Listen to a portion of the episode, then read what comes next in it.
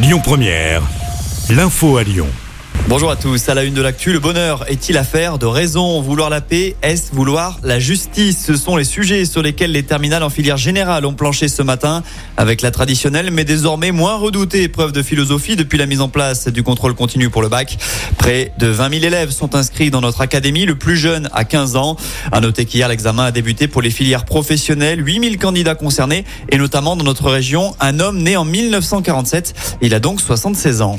Passer le permis de conduire seul dès 17 ans, c'est le projet du gouvernement, alors qu'une proposition de loi pour rendre l'obtention du permis plus accessible, plus rapide et moins cher vient d'être adoptée au Parlement. Elisabeth Borne, la première ministre, doit dévoiler cette mesure dans une semaine lors de la présentation du plan pour la jeunesse du gouvernement. En Europe, conduire seul dès 17 ans est possible, notamment en Irlande ou en Slovaquie. Dans l'actu, près de chez nous, cette disparition inquiétante dans l'agglomération, Sandro, qui habite à Charlie, a quitté son domicile lundi après-midi. L'adolescent de 15 ans mesure 1m87 et pèse 100 kg.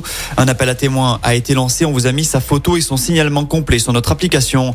Elle n'a plus donné signe de vie depuis fin mars en Vendée. Il s'agit de Karine Esquivillon. Le mari de cette mère de famille de 54 ans vient justement d'être placé en garde à vue ce matin. Une information judiciaire a été ouverte pour enlèvement et séquestration. Le téléphone de la quinquagénaire avait été retrouvé début avril sur une aire de covoiturage en Vendée. Toujours aucune interpellation après l'agression d'un prêtre lundi soir dans le 8e arrondissement de Lyon. L'homme d'église a été pris à partie par des jeunes qui venaient récupérer un ballon de foot dans le périmètre de la paroisse. Il a porté plainte pour violence aggravée et dégradation. Les investigations se poursuivent. Enfin, on passe au sport. Suite de l'Open Soprasteria aujourd'hui au Tennis Club de Lyon. Hier, Lucas Pouille s'est qualifié pour les huitièmes de finale. Et puis en foot, le club de la Duchère relégué en National 3, la cinquième division française. Une rétrogradation actée par la DNCG, le gendarme du foot. L'URSAF réclamait plus d'un million d'euros au club du Chérois.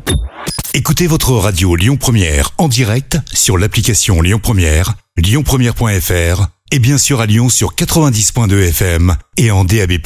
Lyon Première